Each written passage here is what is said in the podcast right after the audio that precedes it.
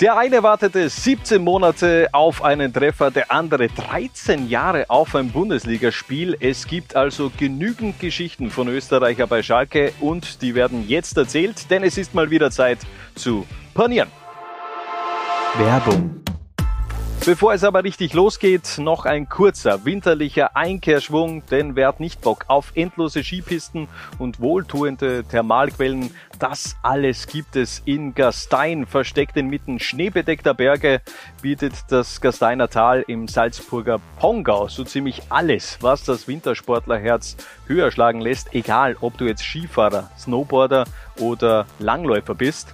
Für die Langläufer besonders interessant. Am 10. und 11. Dezember startet mit den Gastein Classics in Sportgastein die internationale Rennserie Ski Classics in die Saison. 35 Pro-Teams sind auf der spektakulären Höhenloipe auf 1600 Metern inmitten des Nationalparks Hohe Tauern am Start und du kannst auch mitmachen nämlich beim Challenger-Rennen und um einen Stockerplatz kämpfen. Alle Infos zur Anmeldung gibt es auf www.gastein.com und jetzt kann paniert werden. Werbung Ende.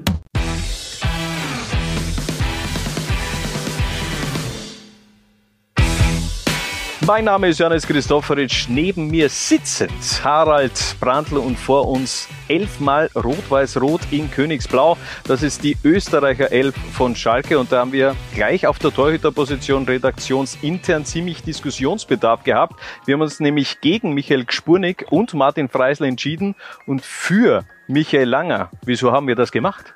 War eine sehr harte Entscheidung, aber Michael Langer ist eigentlich schon ein Urgestein beim FC Schalke, oder?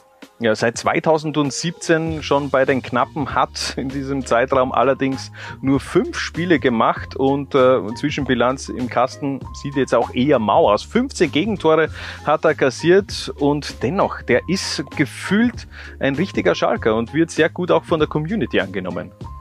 Ja, du brauchst ja schon noch in deinem Dortmund-Team jemanden mit, mit Routine, der jetzt auch nicht die ganz, ganz großen Ansprüche stellt, äh, äh, tatsächlich im Tor zu stehen. Und ich glaube, äh, dass er auch in der Kabine ein sehr, sehr wichtiger Typ ist.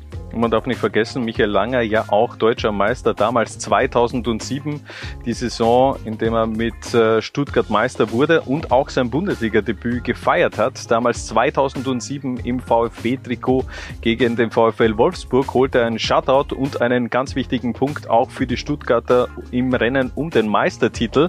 Danach hat er aber 13 Jahre lang warten müssen auf sein zweites Spiel in der Bundesliga.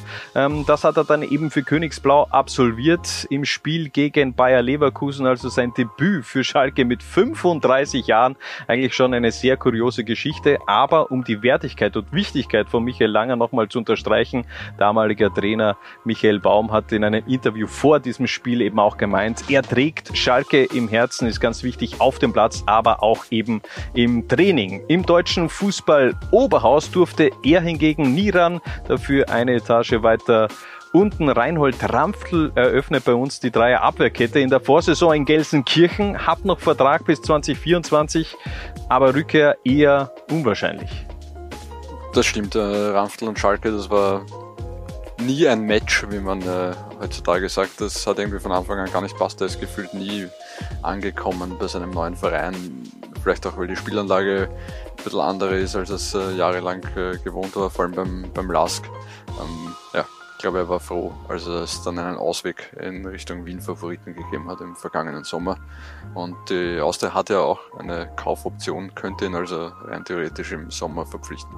Also man rechnet jetzt eher mal nicht mit einer Rückkehr äh, nach Gelsenkirchen. Mal schauen, wie dann die Zukunft von Reinhold Rampfl auch weitergeht. 650.000 Euro hat Schalke im Sommer 2021 auf jeden Fall Richtung Linz überwiesen. Hat zu Beginn der Hinrunde eigentlich auch einige Einsatzminuten sammeln dürfen, aber da eher eine unglückliche Figur gemacht. Später dann auch in der, im Frühjahr sogar zum Teil aus dem Kader gestrichen. Also es war eine sehr schwierige Saison für Reinhold Rampfl. Ähnlich schwierig war das Jahr 2022, aber auch für den nächsten Akteur unserer Answer-Panier, nämlich Leo Kreimel. Der hat wohl mehr Zukunft bei Königsblau, aber was hat der eigentlich für ein beschissenes Jahr hinter sich? Das äh, kannst du laut sagen, ja. Kreuzbandriss noch zu Rapid-Zeiten, dann doch für mich ein bisschen überraschend dennoch äh, den, den Wechsel zu Schalke vollzogen als verletzter Spieler, aber es ist natürlich auch sehr viel Vertrauensvorschuss, den er da von den Schalkern bekommen hat. Ähm, ja, aktuell wieder verletzt. Zu Beginn der Saison ähm, hat er vier Spiele auch bei Schalke 2 in der Regionalliga West absolviert und danach eben sein ähm, Debüt in der Kampfmannschaft äh, gefeiert. Mal schauen, wie viele da in der Rückrunde noch hinzukommen. Eine Position haben wir noch offen in der Abwehr und die bekommt natürlich Christian Fuchs von 2011 bis 2015 auf Schalke. Sein Transfer zu den Knappen sollte sich schon für beide Seiten auch als absoluter Glücksgriff herausstellen. Ja, definitiv. War vier Jahre lang bei, Schalke. Er hat davor ja schon in Deutschland gezeigt, was er drauf hat, äh, bei Bochum und bei, bei Mainz 05. Ähm, ja, und bei Schalke, das äh, Christian Fuchs ist halt schon so ein Spielertyp, wie er auch perfekt zu Schalke passt und wie er den Fans auch taugt. Das ist halt ein, ein Arbeiter, ein, ein Rackerer. Und, ja, ja, und natürlich auch seine Freistöße und äh, Standardsituationen, die waren eben auch eine Waffe. 3,8 Millionen hat Schalke damals äh, nach Mainz überwiesen und der hat da wirklich äh, einiges auch an Erfahrung, internationale Erfahrung sammeln dürfen in Gelsenkirchen, Europa League, Champions League. Also da waren ein paar richtig geile Auftritte auch von Christian Fuchs bei Schalke 04 in der Königsklasse.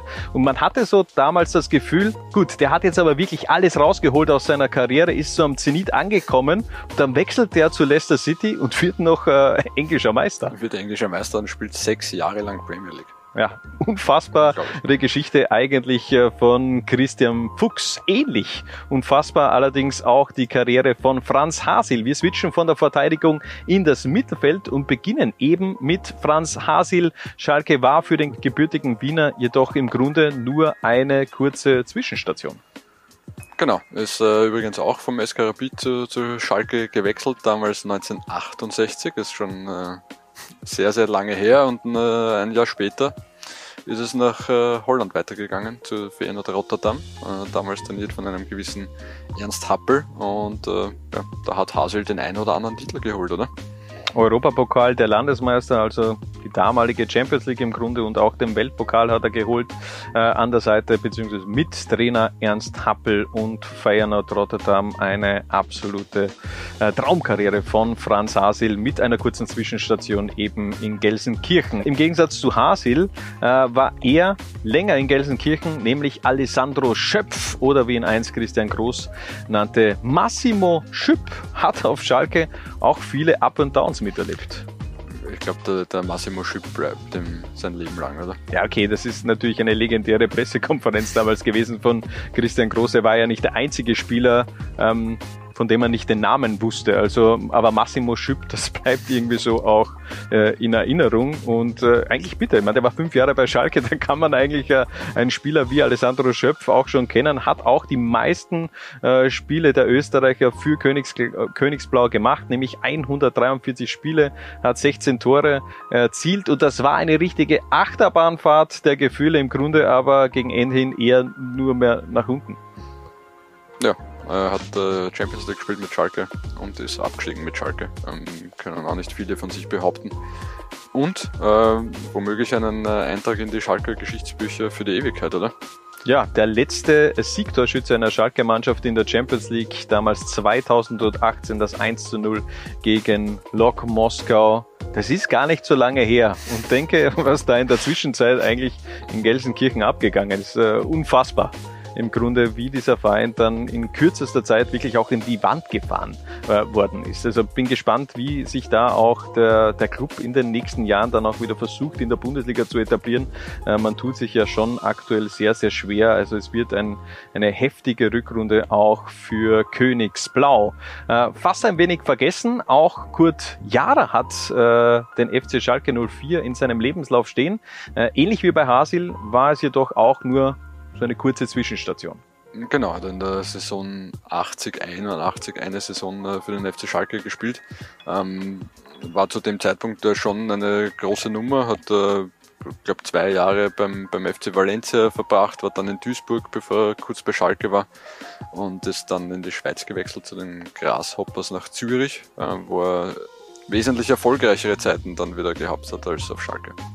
Ja, Schalke, das war im Grunde so, er hat es auch einmal Jahre später in einem Interview mit der Tiroler, Tiroler Tageszeitung so zusammengefasst, dass das im Grunde, es war schon ein schönes Erlebnis, aber zu einem falschen Zeitpunkt. Der ist gekommen, als wirklich die komplette Mannschaft auch äh, verkauft worden ist und der Verein sich in einem Umbruch befunden hat und hat das, diesen Transfer im Grunde als einzigen Abstieg seiner Karriere auch bezeichnet. Äh, danach hat er in der Schweiz ja noch einige Titel gesammelt. Kurt Jara. Ähm, eine Position haben wir noch offen. Ähm, und die bekommt einer, der im Grunde nie für die Kampfmannschaft aufgelaufen ist, aber trotzdem eine ja, Fußballlegende in Rot-Weiß-Rot, Klaus Sallmutter von 2000 bis 2002 in Gelsenkirchen. Genau, damals äh, im, im Schalke Nachwuchs gespielt, er war, ich glaube, man kann so sagen, doch relativ weit weg davon, dass er äh, bei den Profis rankommt, wobei das Potenzial, und da bleibe ich nach wie vor dabei, hätte der auf jeden Fall gehabt, aber mh, mm, ich glaube, es hat ihm vielleicht ein bisschen der Fokus gefehlt, äh, den man als Profifußballer braucht. Nicht ausgedrückt, aber im Grunde, er wurde diesen hohen Erwartungen nie gerecht und Karriereende schlussendlich mit 32 Jahren beim FC Gleisdorf. Wir wechseln vom Mittelfeld ins Offensivtrio und beginnen mit Guido Burgstalder. Rein vom Typ her hat der im Grunde wie die Faust aufs Auge gepasst. Ein Arbeiter, Fighter, Malocher, wie man es eben auch in Gelsenkirchen nennt. Ja, also gute Burgstaller und der FC Schalke, das war irgendwie von Anfang an klar, dass das funktionieren wird, oder? Ja, hat ja auch zu Beginn sehr gut funktioniert, aber dann hat es eben schon auch einen etwas längeren Hänger gegeben. Ähm, hatte auch eine sehr lange Durchstrecke gehabt.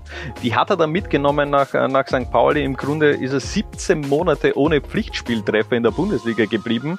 Äh, diesen Bann bzw. diese Ladehemmung hat er dann Anfang 2021 für St. Pauli beendet und dann hat er nochmal komplett, äh, ist er nochmal steil gegangen äh, bei den Kiezkickern. Aber davor schon auch mit Schalke, ähnlich wie Alessandro Schöpf in einer Zeit äh, unterwegs gewesen in Königsblau, wo du alles erlebt hast. Richtig, ja. Und aber um noch einmal auf seine Ankunftszeit zurückzukommen, wenn der hat in den früheren 18 Partien neun Tore und zwei Assists geliefert für Schalke, also das war schon, war schon richtig stark, aber wie du sagst, die letzte Schalke-Saison 1920 war äh, seine zweite im Profifußball, wo er nicht getroffen hat und die erste war ähm, Wiener Neustadt zehn Jahre davor.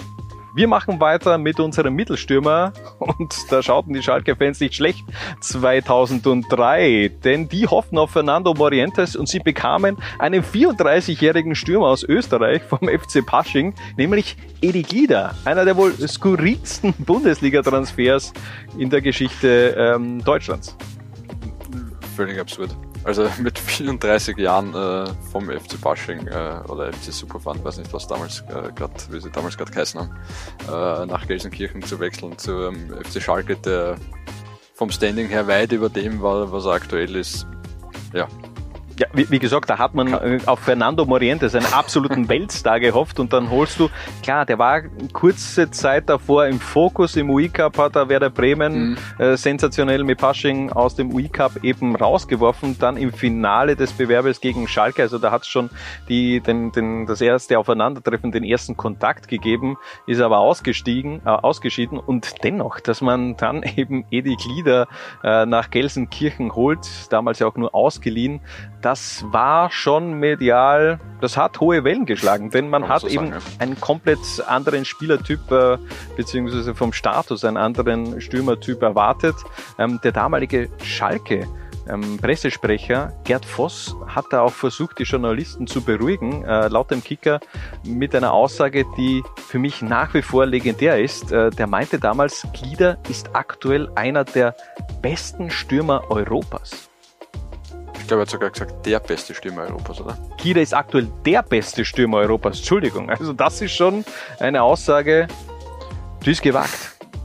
Ja, ähm, hat äh, sicher geholfen. Es folgten auf jeden Fall 17 Spiele in Königsblau, darunter ein Last-Minute-Ausgleich gegen den HSV und ähm, generell, er, er genießt natürlich seither schon auch Kultstatus in Gelsenkirchen, auch wenn die Fans damals nicht unbedingt amused waren über diesen Transfer. Ja, und zum Abschluss, äh, Michael Gregoritsch mhm. wurde Anfang 2020 von Augsburg nach Schalke ausgeliehen. Top Einstand, Top Debüt, aber danach ging es nur bergab.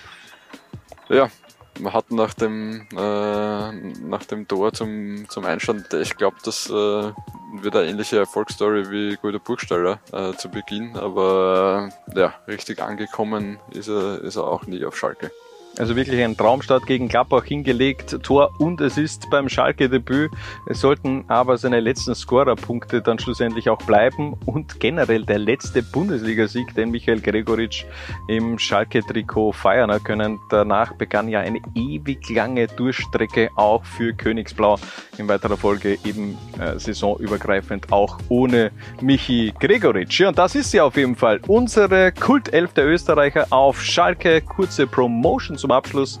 Äh, mehr von der Ansapanier findet ihr auf YouTube oder auf unserer Website. Für diese Episode sollte es aber das gewesen sein. Danke an dich, Harald. Danke an euch da draußen fürs Reinklicken und bis zum nächsten Mal, wenn es wieder heißt Laula 1 paniert.